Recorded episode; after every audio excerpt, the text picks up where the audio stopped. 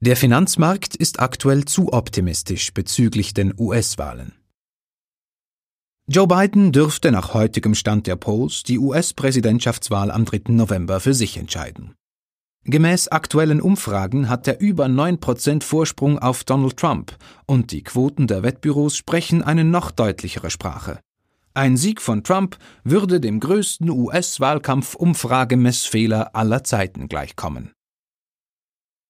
Diesen deutlichen prognostizierten Vorsprung hat Joe Biden mehrheitlich den Frauen zu verdanken. So unterstützten gemäß einer Umfrage von CBS News 56 Prozent der Frauen Joe Biden, während nur 39 Prozent für Trump sind. Der Gender Gap ist damit heute mit 17 Prozent deutlich größer als anno 2016 bei Clinton vs. Trump, als der Gender Gap 11 Prozent betrug. Im allgemeinen Getöse um die Präsidentschaftswahlen geht aber fast unter, dass im November zeitgleich auch die Kongresswahlen stattfinden, bei denen ein Drittel der Senatssitze neu vergeben wird. Die aktuellen Umfragewerte weisen auf eine enge Entscheidung mit leichten Vorteilen für die Demokraten hin. Ein Machtwechsel zugunsten der Demokraten im Präsidentenamt und im Senat würde die wirtschaftlichen Rahmenbedingungen für US-Unternehmen bedeutend verändern. An erster Stelle zu nennen ist hier Bidens Anliegen, die Unternehmenssteuersätze zu erhöhen und die Steuerpflicht auszuweiten.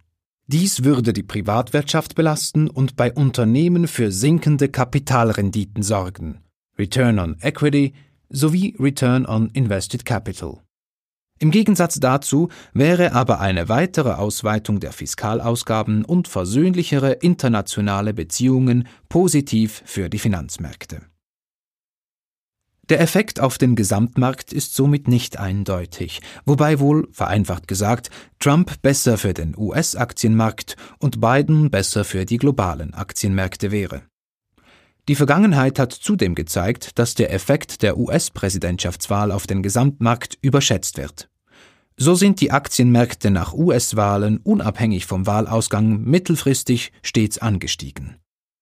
In der kurzen Frist reagierten die Märkte allerdings bei geteilten Machtverhältnissen deutlich positiver.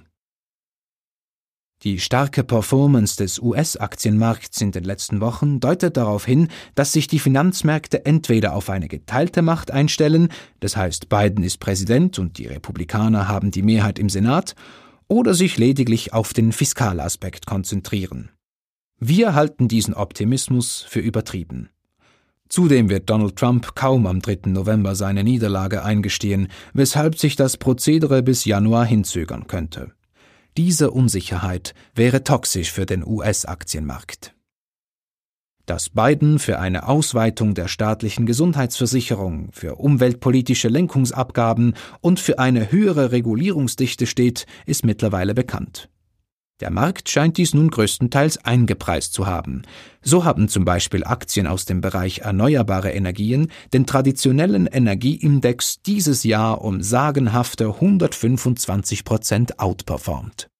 Wer bis anhin noch nicht in die klassischen Biden Plays, also Industrie, Small Caps oder Green investiert hat, der sollte nun wohl eher nicht mehr auf diesen Zug aufspringen.